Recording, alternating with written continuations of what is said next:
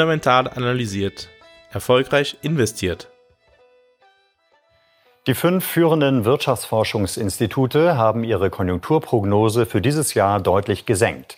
In ihrem Frühjahrsgutachten gehen sie nur noch von 2,7 Prozent Wachstum aus, statt wie im Herbst von 4,8 Prozent. Belastend für die Wirtschaft seien vor allem der Ukraine-Krieg und die Corona-Pandemie. Herzlich willkommen bei einer neuen Folge von Fundamental analysiert. Heute wollen wir darüber sprechen, wie eigentlich ein Konjunkturzyklus verläuft und wie er unsere kurz- und langfristigen Erwartungen an den Kapitalmarkt beeinflusst. In Folge 20 haben wir uns damit beschäftigt, wie eigentlich Wirtschaftswachstum entsteht und wie es die Trendwachstumsrate beeinflusst. Neben der Trendwachstumsrate gibt es den Konjunkturzyklus. Der Konjunkturzyklus verläuft immer etwas tiefer oder etwas höher als die Trendwachstumsrate. Der Konjunkturzyklus bewegt sich also um die Trendwachstumsrate herum. Daher wird für die Festlegung der langfristigen Erwartungen gewöhnlich die Trendwachstumsrate genutzt. Dies liegt daran, dass sich langfristig normale Abweichungen von der Trendwachstumsrate durch den Konjunkturzyklus ausgleichen. Möchte man hingegen kurzfristige Erwartungen festlegen, dann ist es wichtig zu verstehen, in welchem Teil des Zyklus man sich befindet und die aktuellen Abweichungen vom Trendwachstum zu erkennen. Zur Bestimmung deiner Erwartungen an den Kapitalmarkt verweise ich gerne auf die Folge von letzter Woche, auf die Folge 21, wo wir genau über dieses Thema gesprochen haben. Hör gerne dort auch nochmal rein. Der Grund, weshalb das Wirtschaftswachstum bzw. die Wirtschaftstätigkeit zyklisch verläuft, liegt in der Natur von Unternehmensentscheidungen. Die Entscheidungsträger in Unternehmen verteilen die Ressourcen, die es gibt, an die wertvollsten Verwendungszwecke. Allerdings haben sie darüber nicht die vollständige Sicherheit und es können sich Dinge verändern. Anpassungen an beispielsweise unerwartete Ereignisse, denken wir aktuell an den Krieg in der Ukraine, brauchen Zeit, um dann umgesetzt zu werden. Ebenso ist oftmals die Umkehrung falscher Entscheidungen kostenspielig. Zu Beginn dieser Episode haben wir einen Auszug aus der Tagesschau vom 13.3., also vom Mittwoch dieser Woche, gehört. In diesem Auszug wird darüber gesprochen, dass die Wirtschaftsforschungsinstitute ihre Konjunkturprognose aufgrund des Ukraine-Krieges und den Auswirkungen der Corona-Pandemie gesenkt haben. Also ein Beispiel davon, wie unerwartete Ereignisse den Konjunkturverlauf und das Wirtschaftswachstum dadurch beeinflussen können. Das Verständnis der verschiedenen Konjunkturphasen ist wichtig für die Bildung deiner Erwartungen an den Kapitalmarkt. Allerdings stellen sich dabei verschiedene Schwierigkeiten. Die Konjunkturzyklen unterscheiden sich oftmals in ihrer Dauer und in ihrer Intensität. Die verschiedenen Wendepunkte sind oftmals sehr schwer vorherzusagen. Es kann auch schwierig sein zu entscheiden, welche Effekte aus kurzfristigen Faktoren resultieren, die sich dann aus dem Konjunkturzyklus ergeben und welche Faktoren eigentlich längerfristig wirken, die die Trendrate des Wirtschaftswachstums beeinflussen. Auch die Renditen am Kapitalmarkt stehen zwar oftmals in engerem Zusammenhang mit den Aktivitäten in der Realwirtschaft, hängen aber auch oftmals von Faktoren wie den Erwartungen der Anleger oder der Risikotoleranz der Anleger ab. Die Konjunkturanalyse ist am nützlichsten, um Chancen innerhalb eines gegebenen Zeithorizonts eines typischen Konjunkturzyklus zu erkennen.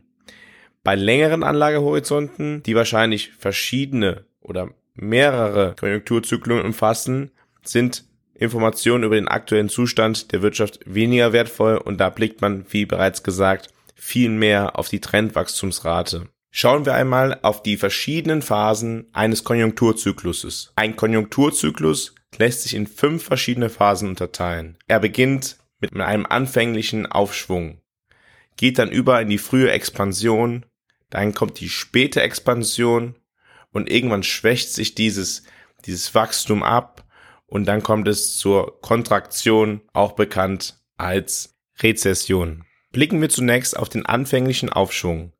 Dieser dauert gewöhnlich einige Monate.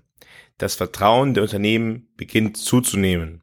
Oftmals gibt es staatliche Anreize durch niedrigere Zinssätze oder durch eine expansivere Finanzpolitik. Zumeist verlangsamt sich in diesem Zeitraum auch die Inflation. Geprägt ist diese konjunkturelle Phase davon, dass es Produktionslücken gibt und niedrige oder sinkende kurzfristige Zinssätze. Für den Kapitalmarkt bedeutet dies regelmäßig eine Bodenbildung bei den Anleiherenditen und steigende Aktienkurse. Insbesondere zyklische, risikoreichere Anlagen wie Small Cap Aktien oder hochverzinsliche Anleihen entwickeln sich gut. Ich verweise an dieser Stelle noch einmal auf die Folgen 2, 3 und 4 und 5, was die Grundlagen zum Thema Aktien und festverzinsliche Wertpapiere angeht. Insbesondere die Differenzierung in Small Cap, Large Cap oder auch wie eine Anleiherendite zustande kommt.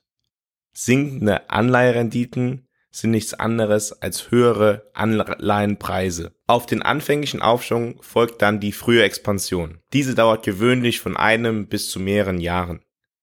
Hier sei noch einmal darauf hingewiesen, dass es keine feste Dauer für die einzelnen Phasen der Konjunkturzyklen gibt, an denen man sich orientieren könnte. Die frühe Expansion ist geprägt vom steigenden Wachstum bei einer niedrigen Inflation. Das Vertrauen der Unternehmen nimmt weiter zu und dabei steigen oftmals die kurzfristigen Zinssätze. Die Produktionslücke insgesamt verringert sich. Für den Kapitalmarkt bedeutet das, dass es regelmäßig stabile und steigende Anleihenrenditen gibt und steigende Aktienkurse. Nach der frühen Expansion folgt dann die späte Expansion. Dieses gewöhnlich geprägt von einem hohen Vertrauen der Wirtschaftsakteure an die konjunkturelle Entwicklung und von einem hohen Beschäftigungsstand. Die in der frühen Phase existierende Produktionslücke, die ist mittlerweile beseitigt und die Wirtschaft droht nun zu überhitzen, da die Produktionslücke ja fast gefüllt ist. Dies geht einher mit einem steigenden Inflationstempo da es ja einen hohen Beschäftigungsstand gibt, gibt es nur noch wenige Arbeitskräfte. Wenn man eine zusätzliche Aktivität ausüben möchte, braucht man wieder neue Leute. Man muss sie höher bezahlen, um sie zu bekommen. Auch ist eine Überschätzung der Nachfrage ein Merkmal der späten Expansion. Aus diesem Grund kommt es dann häufig auch zu einer Überakkumulation von Kapital. Als Folge dessen begrenzt dann die Zentralbank oftmals mit ihrer Geldpolitik das Wachstum der Geldmenge. Was heißt das für den Kapitalmarkt? Für den Kapitalmarkt bedeutet das, dass es regelmäßig steigende kurzfristige Zinssätze gibt, steigende Anleiherenditen und steigende Aktienkurse. Und gegebenenfalls erreichen sie in dieser Phase auch bereits ihren Höhepunkt. Jedoch nimmt das Risiko immer weiter zu und auch die Volatilität ist in dieser Phase höher. Auf die späte Expansion folgt dann die konjunkturelle Verlangsamung und diese dauert gewöhnlich ein paar Monate bis zu einem Jahr. Dies geprägt von einem schwindenden Vertrauen der Wirtschaftsakteure und mit einer steigenden Inflation, einer weiter steigenden Inflation. Und für den Kapitalmarkt bedeutet das häufig, dass zu Höchstständen bei kurzfristigen Zinssätzen kommt. Die Bedeutung der Zinssätze bei der Einordnung der konjunkturellen Phase ist zwar umstritten, allerdings ist die Wahrscheinlichkeit recht hoch, dass wenn die kurzfristigen Zinssätze deutlich über die langfristigen Zinssätze steigen, man in der Folge mit einer Rezession rechnen kann. In der Vergangenheit war dies zumindest oftmals der Fall. Ebenso erreichen die Renditen von festverzinslichen Wertpapieren Höchststände und es kann im Anschluss zu einem Rückgang der Renditen der festverzinslichen Wertpapiere kommen. Das führt dann zu steigenden Anleihekursen. Für den Aktienmarkt bedeutet die Phase der Verlangsamung oftmals fallende Aktienkurse. Diese konjunkturelle Phase dauert gewöhnlich 12 bis 18 Monate und sie ist geprägt von einem sinkenden Vertrauen der Wirtschaftsakteure in die Perspektiven der Wirtschaft und von sinkenden Gewinnen der Unternehmen. Es kommt gewöhnlich zum Anstieg der Arbeitslosigkeit. Ebenso ist die Phase von Insolvenzen von Unternehmen geprägt. Die Inflation erreicht gewöhnlich in dieser Zeit ihre Höchststände. Für den Kapitalmarkt bedeutet diese Phase oftmals sinkende kurzfristige Zinssätze. Unternehmen fragen wegen geringerem Vertrauen in die wirtschaftliche Entwicklung weniger Kredite nach. Dementsprechend ist das Angebot höher als die Nachfrage. Für festverzinsliche Wertpapiere bedeutet dies dann sinkende Renditen und damit steigende Kurse. Oftmals kommt es in dieser letzten Phase des Konjunkturzyklus zu dem Fall, dass die Erwartungen auf ein Ende der Rezession bereits wieder zu steigenden Aktienkursen führen. Denken wir doch nur an die Zeit der Corona-Pandemie. Bereits nach wenigen Monaten Nachdem die Corona-Pandemie begonnen hatte, stiegen die Aktienkurse wieder und als dann absehbar war, dass es einen Impfstoff geben würde, schossen die Aktienrendite quasi durch die Decke. Wichtig ist generell ein Verständnis von der Bedeutung und der Interaktion von Zinssätzen, Inflation, Aktien und Anleihenkursen. Darauf lege ich in diesem Podcast immer sehr großen Wert und diejenigen, die den Podcast regelmäßig hören, die werden das auch schon gemerkt haben. Insbesondere beim Blick auf den Konjunkturzyklus helfen diese Beziehungen, um zu verstehen, in welcher Phase des Konjunkturzyklus man sich aktuell befindet und was daraus folgen könnte und wie dementsprechend eine taktische Portfolioaufstellung optimal aussehen könnte.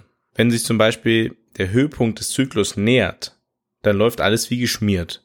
Das Vertrauen und die Beschäftigung sind hoch, aber die Inflation beginnt zu steigen, sich auf Märkte auszuwirken. Mit zunehmender Inflation steigen dann die Anleihenrenditen und damit beginnen dann auch die Anleihenpreise bzw. die Aktienpreise zu fallen. Wir können also beim genauen Blick auf den aktuellen Zustand der Wirtschaft einordnen, in welcher konjunkturellen Phase wir uns befinden. Dies ist natürlich mit Unsicherheiten begleitet. Wir können auch bei unserer Analyse falsch liegen. Wenn wir allerdings richtig liegen, dann können wir dann als Schlussfolgerung daraus unsere Portfolioaufstellung im Rahmen der taktischen Portfolioaufstellung so anpassen, um von diesem Wissen, was wir haben, zu profitieren. Falls du die Folge zur taktischen Portfolioaufstellung noch gar nicht gehört hast, empfehle ich dir, die Folge 13 aus dem Fundamental Analysiert Podcast dir einmal anzuhören. Das war's soweit für heute.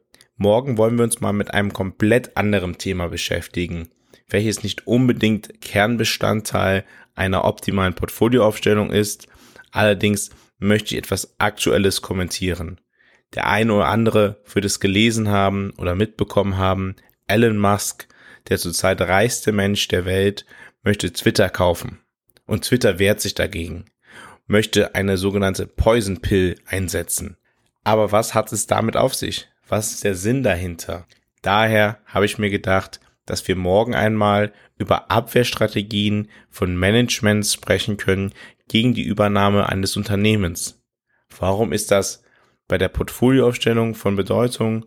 Naja, eine Form der möglichen Portfolioaufstellung im Bereich Alternative Assets sind Hedgefonds. Manche davon sind auf die Arbitrage bei Fusionen oder bei Übernahmen von Gesellschaften spezialisiert. Daher kann es durchaus von Interesse sein, zu verstehen, wie sich ein Unternehmen gegen eine mögliche Übernahme wehren kann. Und darüber hinaus ist es, glaube ich, einfach auch ein sehr spannendes Thema, das die Wirtschaftswelt in den nächsten Wochen sicherlich noch weiter begleiten wird. Daher lade ich dich auch morgen wieder ein, einzuschalten, wenn es wieder heißt, fundamental analysiert, erfolgreich investiert.